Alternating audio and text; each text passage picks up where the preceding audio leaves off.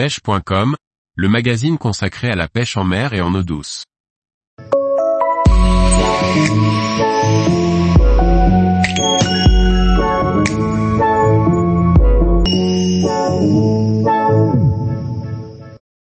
Embarquer et pêcher le cap de la Hague à l'extrémité ouest du Cotentin. Par Benjamin Le Provost. Après avoir découvert le cap de la Hague depuis le bord, embarquons à présent et prenons un peu le large en mer pour y pêcher en bateau. Cette zone réserve de très belles surprises mais demande une adaptation en raison du fort courant qui l'aborde. La mise à l'eau peut s'effectuer directement au port de Goury à condition de coïncider avec les marées. Pour être sûr de votre coup, considérez la cale comme disponible entre 4 heures avant et 4 heures après la pleine mer. Un parking gratuit se trouve à proximité. Celui-ci peut être bien rempli en été si vous partez en milieu d'après-midi. La seconde option consiste à partir depuis le port de Aumonville-la-Rogue qui se situe à 5000 marins plus à l'est. Là-bas, la mise à l'eau est possible tout le temps en dessous de 90 de coefficient. Un grand parking gratuit s'y trouve également. Les spots, ce n'est pas ce qui manque sur ce magnifique secteur.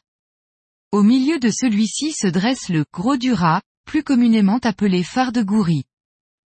L'intégralité du pourtour de celui-ci est intéressant à prospecter, essentiellement par marée descendante lorsque le courant vient lécher les pierres affleurantes. La pêche au shad y est reine dans les veines de courant où le fond n'excède pas 15 mètres. Un petit shad de 12 à 15 cm, plombé entre 15 et 25 grammes selon la force du courant et la profondeur, vous permettra de rapidement savoir s'il y a du poisson actif sur zone. Les pierres affleurantes sont également intéressantes à prospecter par conditions houleuses. Tout en restant à une distance de sécurité, un popper, comme ci-dessous le feed popper de Tackle House, peut faire sortir un joli poisson. En vous rapprochant de la côte vous trouverez des zones moins exposées au courant et pourrez ainsi pêcher en finesse sur des grands champs de laminaires au-dessus desquels les lieux jaunes aiment se promener. Un leurre finesse, animé au-dessus du fond vous apportera à coup sûr de belles prises. Dans ce domaine, ce n'est pas le choix qui manque mais je dois reconnaître que j'ai un nain faible pour le Crazy Sand EL 150 ou 180 de fiche légèrement plombé ou encore, pour une pêche en linéaire, le tout nouveau Nitro Slim Shad 150 Dilex. Si vous prenez le large, vous trouverez quelques très belles épaves sur lesquelles il est possible de chercher les poisons records.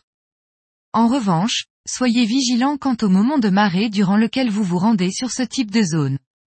En raison de la profondeur, souvent au-delà des 50 mètres, il est nécessaire de pêcher proche de l'étal faute de quoi il vous sera fort compliqué d'atteindre le fond. Plus au sud de la zone en allant vers le nez de Jobourg, vous pêcherez à l'abri des falaises et vous trouverez des zones sablonneuses. Au printemps, lorsque les lançons sont là, les barres sont rarement loin. Pour pêcher ce secteur, trois types de cannes peuvent être utilisées. Une canne dédiée à la traction, c'est-à-dire la pêche au shad dans les veines de courant. Pour ce type de pratique, une canne d'une longueur de 2,40 mètres est conseillée afin d'avoir une amplitude importante lors des animations. Côté puissance, les ensembles leurres plus tête plombée utilisés seront compris entre 20 et 50 grammes. Une canne de cette puissance est donc recommandée. Pour les pêches plus fines pratiquées en bordure, j'apprécie les ensembles plus courts, aux alentours de 2,20 mètres, et d'une puissance de 10 trentièmes grammes. Enfin, en vertical et sur les épaves, c'est vers un ensemble casting que je me tourne comme à mon habitude. Une canne courte, d'une longueur proche de 1,80 mètres me convient parfaitement. Cette canne devra être capable de supporter des leurres allant jusqu'à 200 grammes. Sur ces ensembles vous associerez des moulinets en taille 3000 et 4000 avec une tresse en PE 1.2 qui est un peu passe-partout. Si vous souhaitez gagner un peu en discrétion, optez pour un modèle en PE1 et vous y associerez un fluorocarbone entre 15 en 20 livres.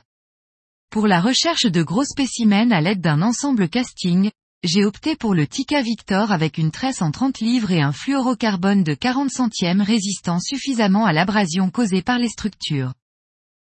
La zone du Cap de la Hague est particulièrement intéressante à pêcher en début de saison. Dès le mois de mars vous y trouverez bon nombre de lieux jaunes de taille correcte, et cela même par profondeur réduite. Puis, au milieu du printemps, il n'est pas rare de trouver de belles concentrations de barres sur les têtes exposées. C'est à ce moment-là, c'est équipé de petits shads comme le Black Minnow de Fish, le Nitro Shad Dilex ou encore le Sayori Shad d'Ultimate Fishing que vous réaliserez de belles pêches. Une période plus calme est souvent constatée durant l'été.